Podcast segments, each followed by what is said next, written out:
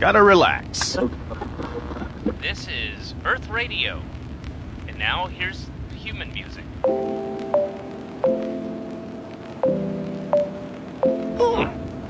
Human music. I like it. 不客观，很主观，带着偏见跟你聊聊。 Hello，大家好，欢迎收听我们这一期的《干你聊聊》，我是主播阿甘。每周三晚公众号上和大家不见不散。呃，说起来特别不好意思啊，就是每周三晚跟大家在公众号上不见不散这句话呢，虽然每期节目都会聊，但确实从九月份到现在，我们干你聊聊停播了，应该得有三四期吧。呃，因为九月份实在是太忙了，大家也知道，就是九哥回家陪产，然后九嫂这一块儿，嗯呃。生产不是那么顺利，所以，嗯，所以就是反反正现在具体什么事儿，这个我也不太方便说啊。就是等九哥回来，大家听九哥说就好了。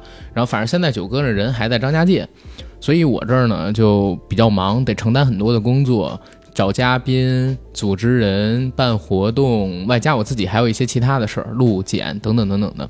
前段时间还出了一个事儿，就是我们小程序之前的开发人员。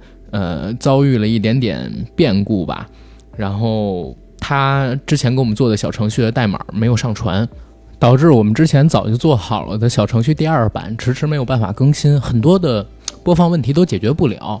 过去几个月的时间，其实我都在为这件事情着急。然后到九月份到目前为止吧，这一个月的时间为这件事情可以说天天都在操心。后来没办法，我就又找到小鹅通，然后用小鹅通的平台做了一个小程序。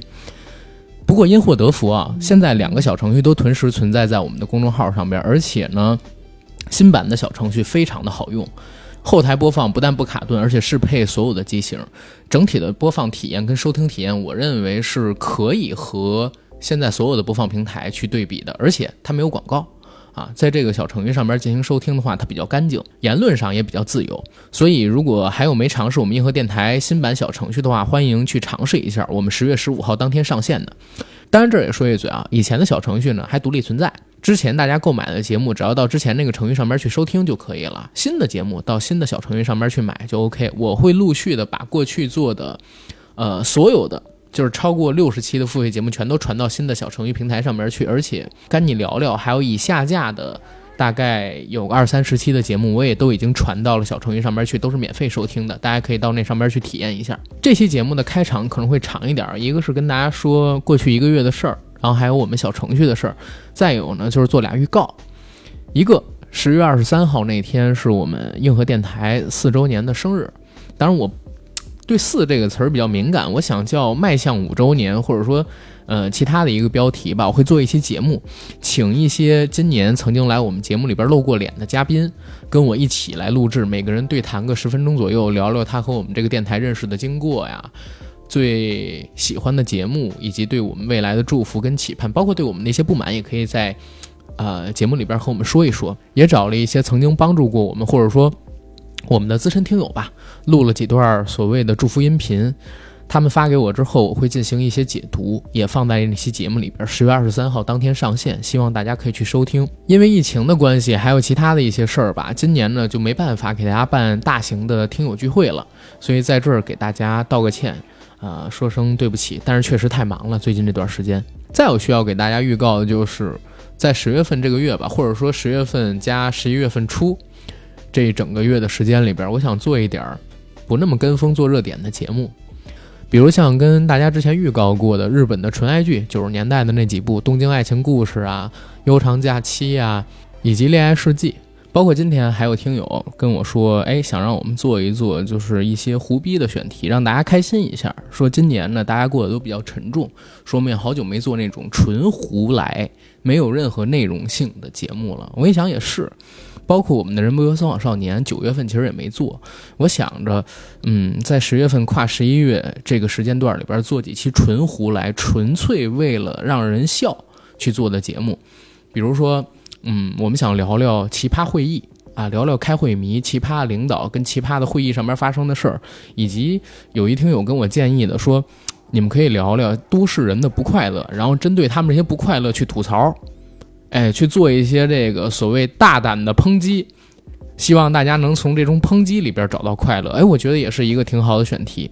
如果大家有类似的这种纯胡来的选题，可以推荐给我，然后我呢在评论区里边择选之后，有可能会做啊，在我们整个周年月的这个月份里边会给大家录出来。同时呢，除了这俩事儿之外，嗯，就是阿甘想招几个新的主播，常驻的也好，或者说临时的也好，反正我现在是挺需要的。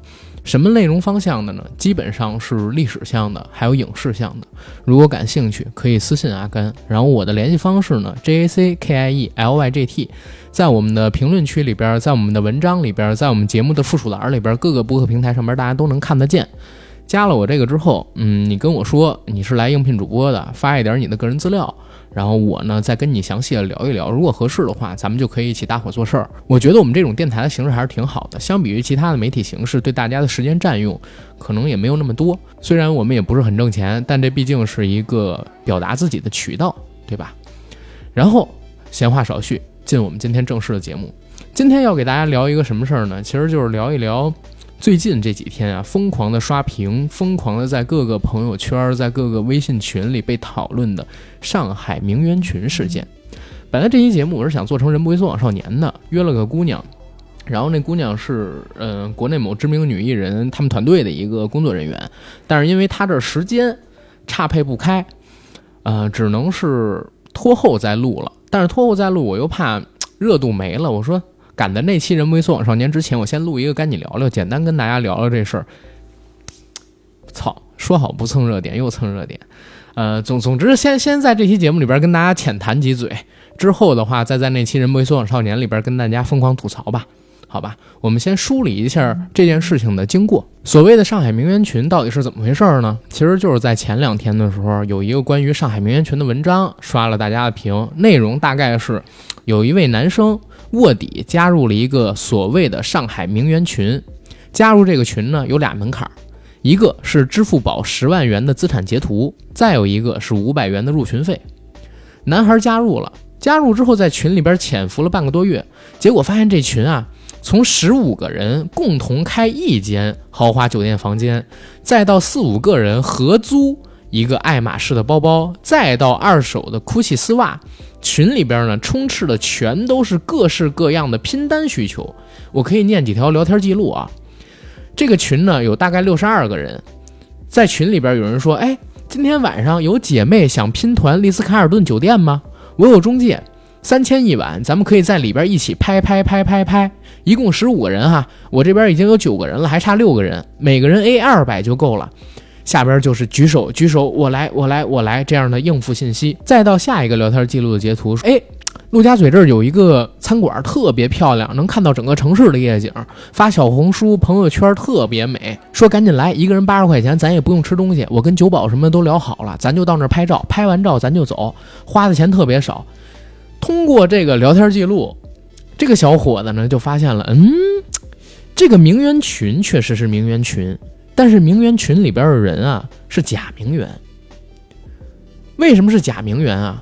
大家通过刚才的需求，很明显能看到，他们是为了真住酒店吗？不是，他们是为了真吃饭吗？也不是，他们是为了什么？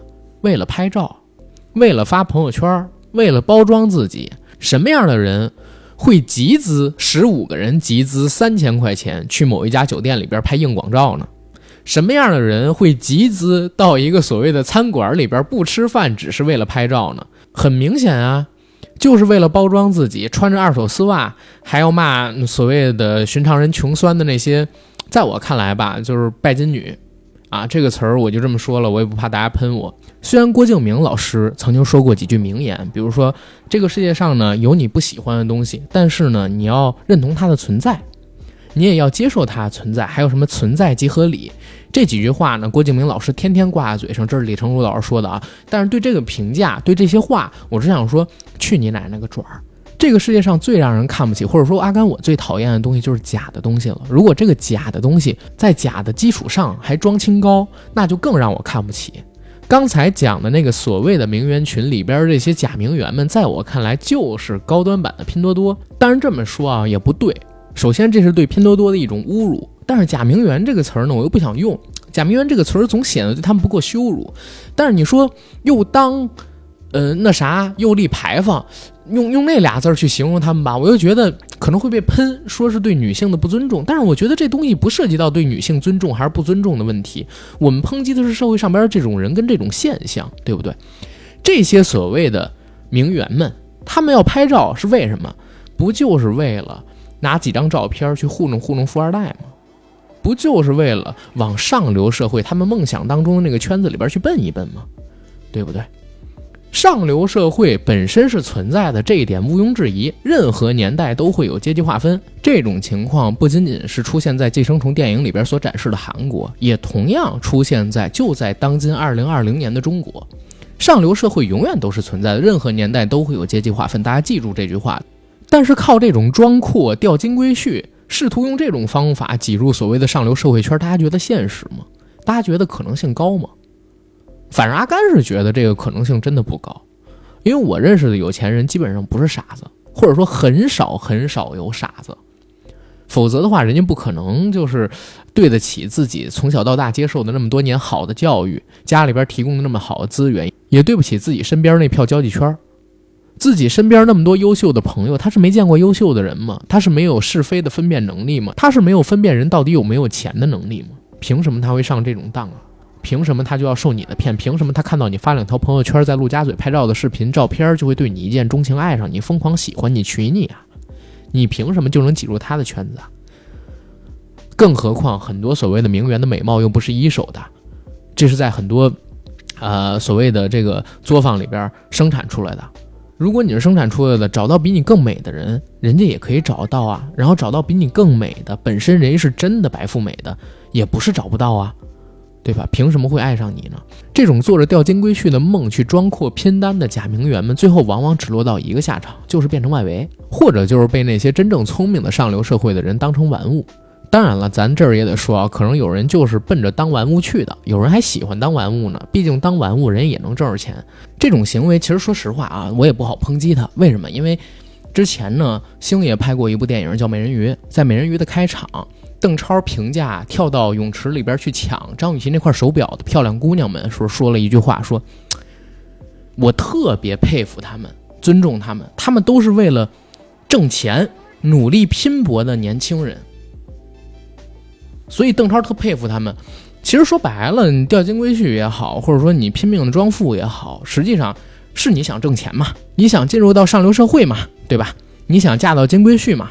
你想通过这样的形式快速的获得财富嘛？这些心态基本上人人都有。但是要不要选择这样虚假的、不真诚的方式去做？我觉得本身是一个对人性跟道德品质的考量。你用谎言。换取到的只能是谎言，甚至你一个谎言要用无数的谎言去进行填补，这是人类社会在过去几千年的运行过程当中留下来的一条惯性不变真理。上海名媛群这个事儿，当时文章发出了之后，其实在网上引起了特别大的争议。然后有一个说自己是上海五星级酒店从业的人员，还写了一篇文章，在文章里边说。啊，上海也好，北京也好，只要是国内一线城市，所谓的网红们，在各种高档场所下午茶拍好看的照片，发在社交平台上面的情况，确实很常见，确实很常见。而所谓的拼单消费，在高端餐馆里边，或者说高档酒店里边去拼单的、去拍照的这种模式，也并不是不存在，也并不是不可能存在，也并不是很少存在。毕竟，酒店也是要赚钱的嘛，也是要恰饭的嘛，对吧？而且很多人也不会。一直盯着某一桌去看，而且前段时间大家还有没有印象？就是爆出来所谓的艾米姐，爆出来所谓的天王嫂培训班的班长艾米姐，或者不能叫班长，应该叫这个班主任艾米姐，培训出了方圆老师和这个露娜轩云是吗？两位天王嫂的艾米姐，当时不也被人扒出来说，两位天王嫂曾经在艾米姐的朋友圈里边同时出现，而且他们拍照的地方呢一模一样。拿的包包一模一样，餐桌上边的饭菜一模一样，所以你很难弄清楚是不是我们现在看到的这两位天王嫂也是通过这样的名媛包装群包装出来的。包括大家知道，就是在这件事情出了之后，有人说：“哎，发出这篇文章的博主应该是 P 的图，这事儿应该是假的，有可能全篇都是他虚造的。” OK，我们不排除有这种可能性，因为只是他自己的一面之词，对不对？而且也没有办法让他去证实，但是。但是文章可以作假，这一套所谓的产业链到底存在不存在，大家心里都知道。甚至在这件事儿出来之前，你看这个所谓的淘宝上，你看自己的朋友圈里边，不也有那种专门给人包装用来拍照片的钥匙扣、包包、呃场地打卡地址，甚至是 PS 的软件吗？对吧？都是有的呀。而且这种套路大家觉得常见吗？很常见啊，干传销的啊，干这个所谓微商的呀。经常会使用这样的大法。我还记得前两天我跟人录节目的时候，聊到河医大学给人洗脑，我就说原来有一个同事，然后姓李，他之前进了一个所谓的微商组织，不是微商组织，传销组织，被人骗到连郊去。到连郊之后，每天给他洗脑。洗脑的时候，第一节课是看什么？是给他们看视频。看什么视频？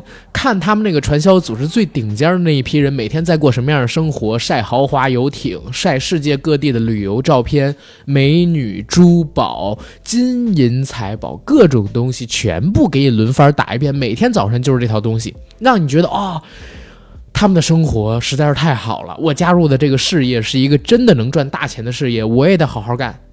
给你的就是这样一个预期，所以呀。这种传销的手法直接就来到了我们现在看到的名媛群。毕竟传销不合法，但是装富没有人说你不合法，对不对？甚至说作为酒店方来讲，哎，他们把酒店拍得很漂亮，还自带定位打卡，其实还是在为酒店做宣传呢。所以哪怕就是觉得他们哎，可能这些人拼房费的做法很掉价儿，哎，但是他们这些照片拍出去对我们是有好处的，我们默许，我们不管，对吧？反正你交钱了，你来我们这儿拍也没什么问题。这种装富的名媛们。几千年以来，一直以各种不同的面貌存在只不过到了二零二零年代，到了网络时代，到了移动互联时代，甚至到了五 G 时代，它以这样一个拼团的形式展现在了我们面前。但是，其实，在很长一段时间里，甚至自打人类社会有了文明、有了阶级差异之后，它就一直出现。这不是女性独有的，也不是孤立的社会现象，它其实是一种非常典型的功利的、浮躁的现实的映射，对吧？我还记得在今年年中的时候，PUA 这词儿好像突然之火了，有很多男性学员集资轮流到什么高档酒店去打卡，然后用这些照片发在朋友圈，还有各个平台，就是为了提升自己的逼格，以方便自己实行 PUA。这本身基础跟所谓的名媛群没有什么太多的区别吧？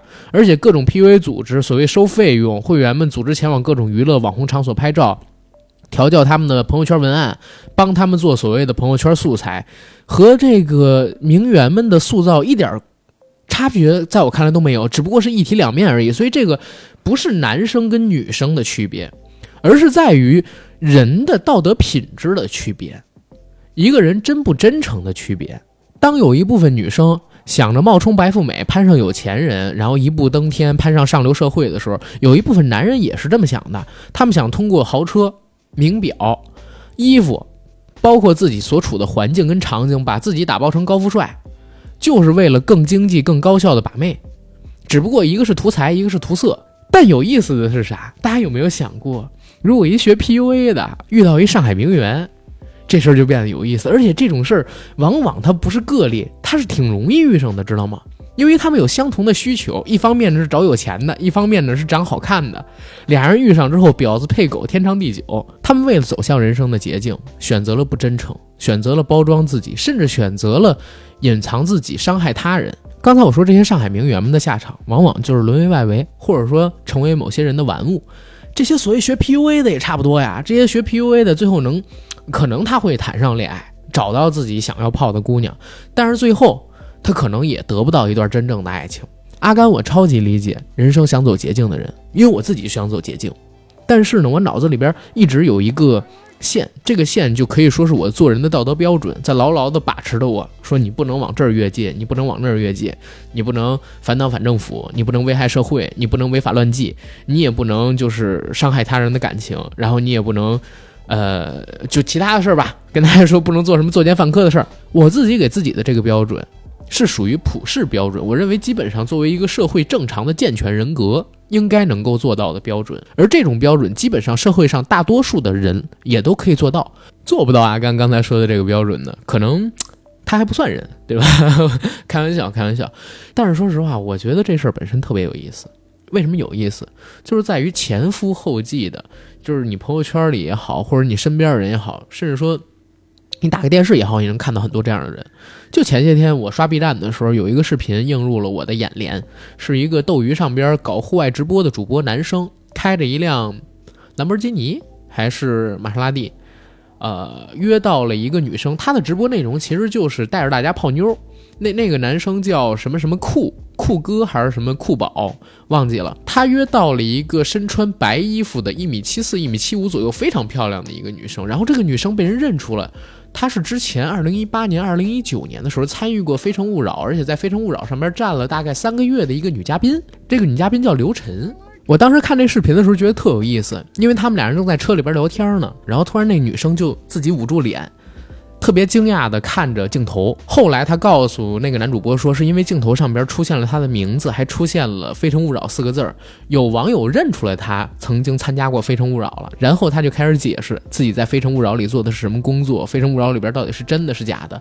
后来我又看了在那个视频下方的推荐视频，就是关联视频。有人呢扒出了他以前在《非诚勿扰》的个人介绍，说他以前是个什么国标舞老师，在那里边的介绍，在《非诚勿扰》里的介绍是个国标舞老师，然后年纪肯定是没错，还是 二十二、二十三岁，呃，想找一个男朋友。但是后一脚，我们现在看到的这个视频，就他去参加那个直播间主播约妹的那个视频里边，他就变成了一个所谓的网红。他也不是什么国标舞老师，然后后边我还看到在评论区里边有人说这个女生，呃，微博的名字叫什么什么什么什么，然后她本身的工作是一个模特，然后甚至有一些评论我不知道是真的假的，还写着多少钱一夜，哪哪哪多出名，如何如何，有这样的一个评价，这些东西本身前赴后继的一批又一批，真的一批又一批。你说名媛群也好，你说装扮自己到这个《非诚勿扰》上边儿回来之后做网红的，我我觉得他应该是之前是国标舞老师，上了《非诚勿扰》之后回来做了一个所谓的网红，然后现在又想认识一些主播，包括自己搞直播啊等等等等的东西。这些人前赴后继的出现是为什么？是因为世界上边确实有极少部分的人，极少部分的人真的通过所谓的装。通过所谓的捷径，通过所谓的歪门邪道获得的成功。咱们几位天王嫂不就成功说明飞上枝头变凤凰吗？对吧？当这些事例出现之后，别管它是几起啊，哪怕只有一起，因为想要有这样经历的人是非常非常多的，怀抱这样心情的人是非常多的，所以哪怕只有一例，也会吸引无数人前赴后继的补上去。但是这种东西代表的是社会的浮躁跟不真诚。其实看到那篇新闻之后，我就想，你说学那些 PUA 的男生，对吧？拿着上 PUA 课的时间、金钱去干点正事儿，好好提升提升自己，打理打理自己，努力工作，多卖卖自己的产品，有可能真的就变成高富帅。或者说，你哪怕变不了高富帅，你最起码能变成就是富吧。这种实打实拿到手里的财富，不比你装出来的要更踏实吗？而那些所谓啊装阔。啊，发朋友圈拼单的上海名媛们，或者说以他们为代表的那一票名媛们，拿出这些钱还有这些时间来搞搞投资，长得也不差，试图拿美貌换捷径找财富通路的，最后往往都会因为失去美貌而失去一切。